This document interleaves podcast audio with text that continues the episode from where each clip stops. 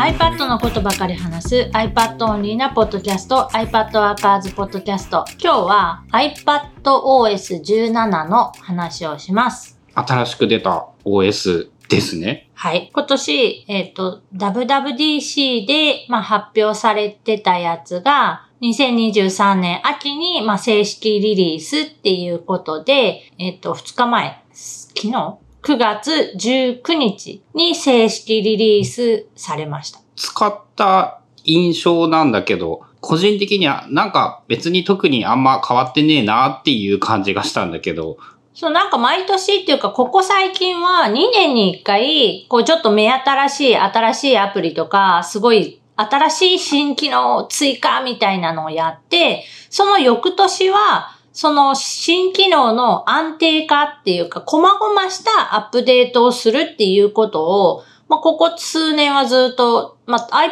iPadOS が出てからぐらいずっと続いてて、今年はその流れで言うと、マイナーアップデートというか、去年新しく追加された機能の安定化と細々したアップデートっていうのが今回の iPadOS17 かな？あの、センターステージじゃなくて、なんだっけ、あの、ウィンドウみたいに動くやつって今回からだっけ？ステージマネージャーも去年追加された機能なんだけど、それが、えっ、と、より使い勝手が良くなるように、まあ、完全に自由じゃないけど、去年よりかは、ちょっと自由度が高くウィンドウの配置ができるようになった。俺さ、iPad のその OS ベータを入れて2ヶ月ぐらい使っていて、そういえば思い出したのが、そのステージマネージャーとかね、えっ、と、最初は、あれなんか前より使いやすくなったいいじゃんって思って使っていたんだけど、気がつけば再び一度も出番がない存在になっていたというのを今思い出した。まあ、あの、目立っ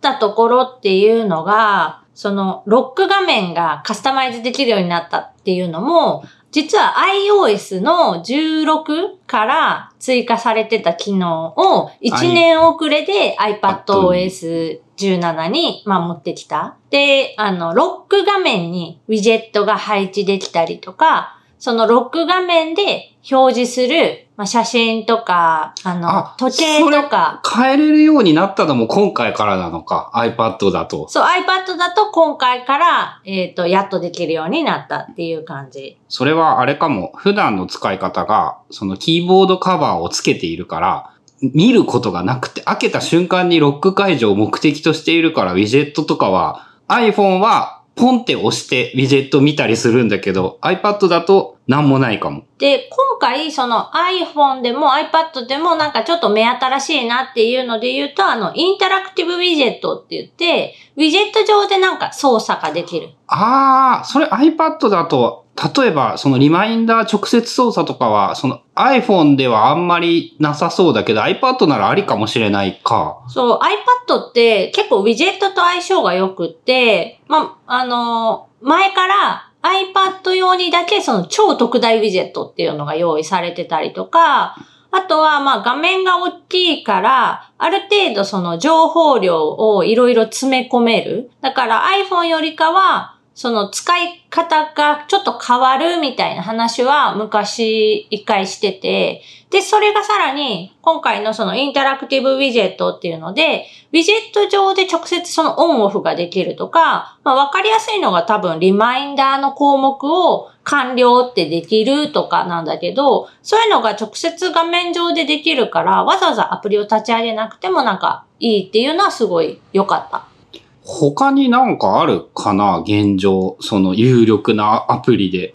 ウィジェット、インタラクティブウィジェットになることでってこと？うん。って言ったら、ショートカットとか、ホームアプリの、えっ、と、スイッチ系のもの？例えば、エアコンをつけるオンオフとか、電気をオンオフする、ミュージックを再生とかっていうのが、ウィジェット上でできるようになる。立ち上げなくていいってことショートカットアプリみたいなやつを。ボタンになるってこと。そう、今でも、まあ、ショートカットを登録して、えっ、と、ボタン化しておけば、なんかアプリアイコンの代わりみたいなアイコンで、こう、つけるとか消すとかはできるんだけど、それのもうちょっとコード版というか、あの、ホームのウィジェットで、ホーム対応の電子機器というか、その家電製品とかを、えっ、と、ホーム画面上で制御できる。うん。で、ショートカットアプリでうまく使ってあげれば、意外と電気のスイッチのリモコンみたいな用途になり得てくるってことなんかな、今後。で、ウィジェットのいいところってさ、あの、ウィジェットをこう重ねると、スワイプでウィジェットが切り替えできるウィジェットになる。ちょっと名称忘れたけど。スタックができるね。あ、そうそうそうそう。で、その、まあ、モードによって、この画面にするとかはもちろんできるんだけど、そう、スタックしておくことによって、シュシュシュってこう切り替えれば、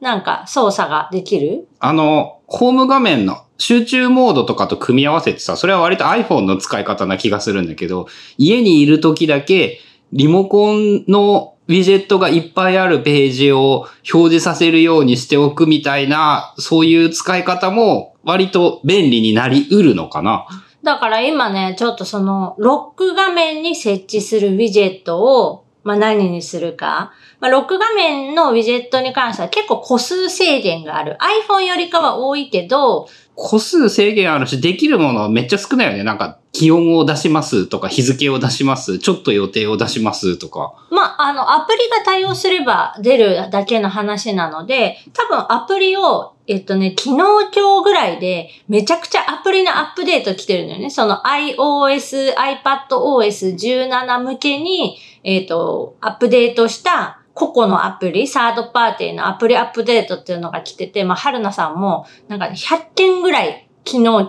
とかで来てて、まあ、17対応させんといかんからやんね、そう。で、それをすれば、ウィジェットも対応して、えっ、と、ホーム画面にも、あの、置けるもの結構数が増えてたから、あ、そうなんか。なんか iOS1 年で最初しか触らんかったからかな、俺が。なので、まあ、今やってみるとまた違うかもしれない。で、どのアプリの、どの見た目のウィジェットを置くかっていうのでも使い方変わってくるし、まあ、ロック画面に置くもの、そのホーム画面のそのアプリの中にこう、組み込んで置くもの、どれをどこにどう置こうかみたいなのをちょっといろいろ試行錯誤中。iPad ならスタンドで立て、立たせっぱなしにしておけば、そのスマートスピーカー的なリモコン的な使い方にもできると言える。まあできるし、まあ画面が大きいから複数個そのウィジェットを並べておけば、電気消すぐらいならピッてそのままできる。ので、えっ、と、いろいろその辺考えてみようかなと思います。で、まあ、細々したアップデートですごい良かったのが、あの、Apple 標準のリマインダー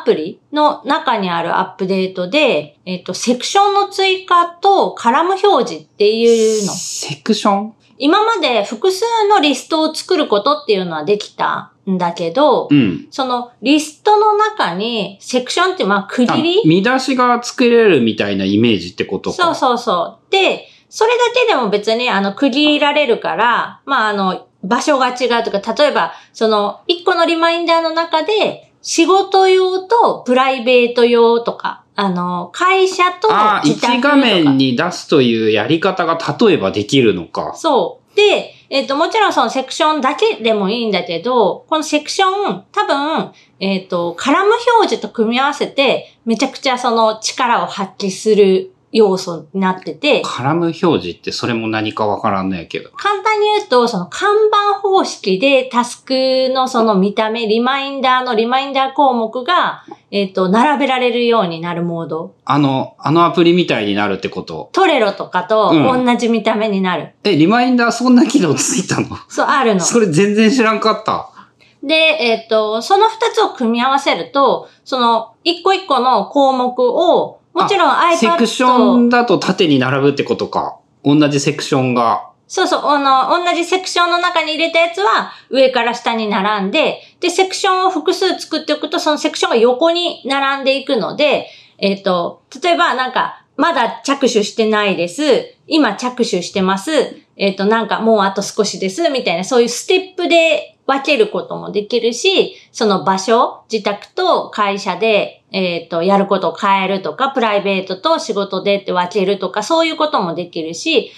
iPad なので、えっ、と、指を使って項目を簡単にこう、リスト、そのセクションの中を移動できる。動かせる。リマインダーがそんなトレロ殺しみたいなやつを今やってくるとは想像もしていなかった。やってる。で、これもちろん iPhone でもできるね。iPhone でもセまあクションは。横表示とかにすれば、その、セクション表示いいかもしれんね。そう。で、今のその縦長の画面の状態だと、スクロールするんだけど、基本もう1列分ぐらいしか見えないから、あ正直あんまり、あの、カラム表示は見やすいとは言えない。うん。でも iPad の場合って、まあミニにしても画面はそれなりに大きい iPhone とかと比べればだいぶ大きいし、横長に使うことが多いので、すごく相性が良くって。あのさ、我が家がさ、ゴールデンウィークとか長期の休みとかさ、めっちゃトレロで計画を立てたりするんだけどさ、完全にリマインダーの勝ちになってしまうやん、そうすると。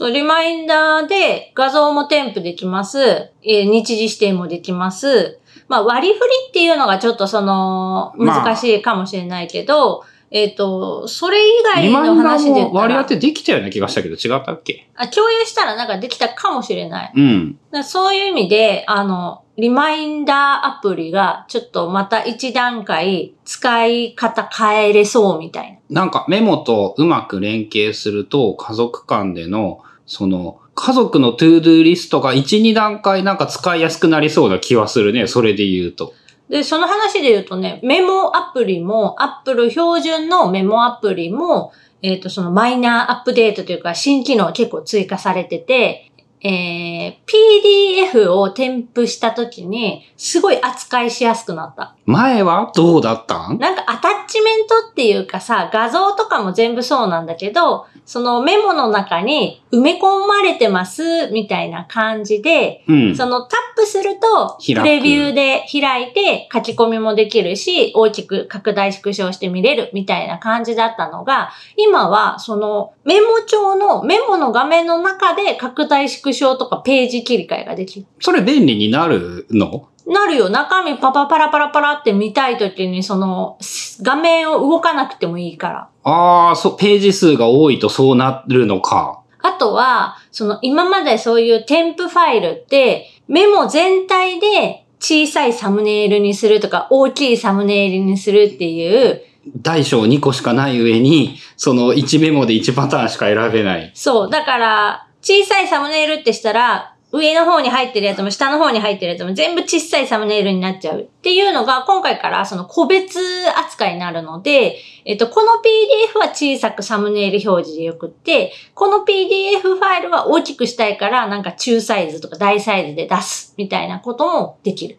それはあれはね、不便なやつがやっとちょっと良くなったみたいな印象だよね。で、さらに、えっ、と、あ iPad の場合だったら、Apple Pencil 使って、直接そのメモの入力画面中に PDF にマークアップっていうか書き込みができる。ああ、まあ、春菜はやっぱ好きそうっていう印象はある。で、えーそれとは別に、えっ、と、メモ帳の新機能で言うと、メモのリンク機能がついた。ああ、そういえばそれはね、あの、ひょっとしたらなんだけど、多くの人はオブシディアンとか使わんくってもそれが十分役割を果たせるんじゃないってやつやんな。簡易的なあのメモとメモのリンクなら、今の、えっと、メモリンク機能で十分フォルダをまたいでリンクできるの？できる。その個別のもうメモに、えっ、と、リンクができるから。共有しているメモへのリンクを個人のメモからとかは？あ、できる。あ自分がけ見れる権限を持っていれば、そのリンクは貼れる。なら、いろいろ使い道はあるか。そう、今までもなんか Obsidian とか NotePlan とかで吐き出すその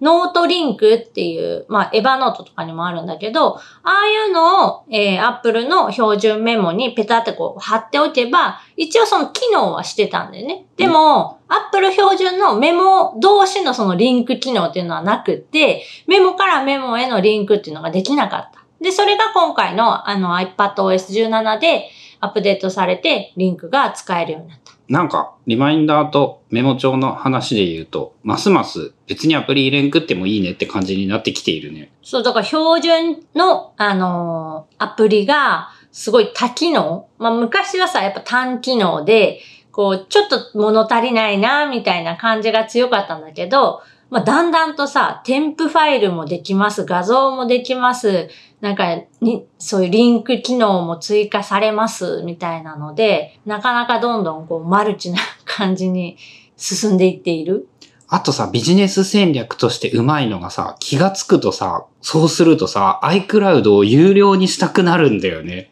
ああ、それはあるかもしれない。カレンダー、リマインダー、メモ、メールとか。最初は余裕で無料分で足りる。けど、多分、どんどんどんどん使えば使うほど、その無料の5ギガかな、今だと。の iCloud ストレージでは、ちょっと足りなくなるね、だんだん。で、さらに言うと、今なら20テラまでお金さえ払えばできますからっていう。いくらなるな、20テラ。あ、えっとね、比率が一緒だった。1テラが1500円、あ、2テラか。2テラが1500円で、あの3テラは確かちょうどその3倍になってて、あれ3やったっけ？なんかその、今の一番高いプランの何倍かっていう計算をすればあったはず。うん。そう、これ、えっ、と、グルグキャストかな ?iPad Workers、ポッドキャストか、ちょっとどっちか忘れちゃったけど、今、えっ、と、ゴリュゴさんと春菜さんと、それぞれ2テラずつの、えー iCloud の有料プラン契約をしていて、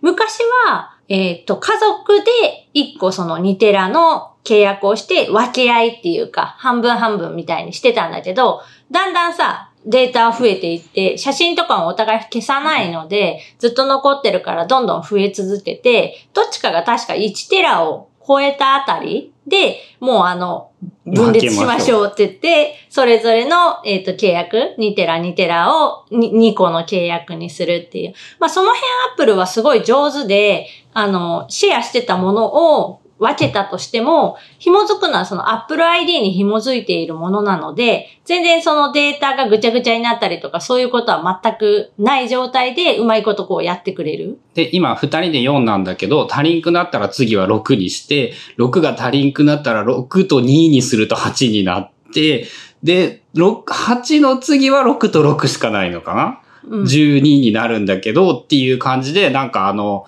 生涯をかけて、どんどん iCloud に払うお金が増えていくんだろうなっていう。うん。まあね、その、2テラいっぱいになったらどうするみたいなこともちょくちょく言ってたけど、いや、いっぱいになる前に、そのうちアップ増えるとルが、思うって言うとって、まあ、その標準的な使い方の範囲内だったってことだよね、俺たちが。そう。で、まあ、それに間に合ったので、まあ、今1.3ぐらいかな。まあ、まだ余裕はあるんだけど、これも1.5まで行ってないと思う、確か。なので、えっ、と、まあ、そのあたりはどういうふうに運用していくかは人それぞれだとは思うけど、まあ、アップル標準の、あの、アプリをすごい活用したいなっていう場合は、まあ、1テラとか2テラとかそこまではなくていいと思うけど、1段階あの、有料月なんか200円とか300円ぐらいのやつに上げるだけで、あの、めちゃくちゃ使い勝手は良くなると思うんで、まあ、そういう標準のアプリとかサービスを、まあ、活用したいな、ちょっとやってみようかなっていう人は、合わせて iCloud ドライブっていいんかなあの、有料のプランも検討するといいかもしれない。アップル自体がすでに iPhone が売れなくなっていて、だいぶサービスの方でお金を稼ごうというふうに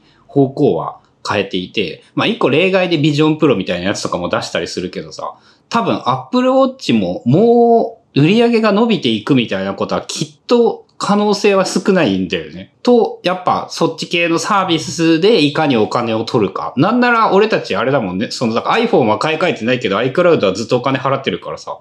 やっぱ、アップルの思惑通りだもんね。まあまあ、そうだね。まあこんな感じで、えっと、今回のその、えー、iPadOS17 っていうのは、すごい目新しい、その、新機能とか、新しいアプリが、みたいなのはあんまりないんだけど、細々したところで、えっ、と、結構たくさんのアップデートがあるので、よかったらまた、あの、iPad Workers ニュースレターの方でもそういう新機能とか、まあ、その新機能を使った使い方みたいなのも紹介していくので、よかったらそっちもチェックしてみてください。ということで今日は2023年9月に正式リリースされた iPadOS 17についてのお話でした。番組への感想やリクエストなどは、シャープ iPadWorkers のハッシュタグをつけてツイートしてください。それではまた来週 iPadWorkers ポッドキャストでした。リマインダー触ってみるわ。やってみて、ぜひ。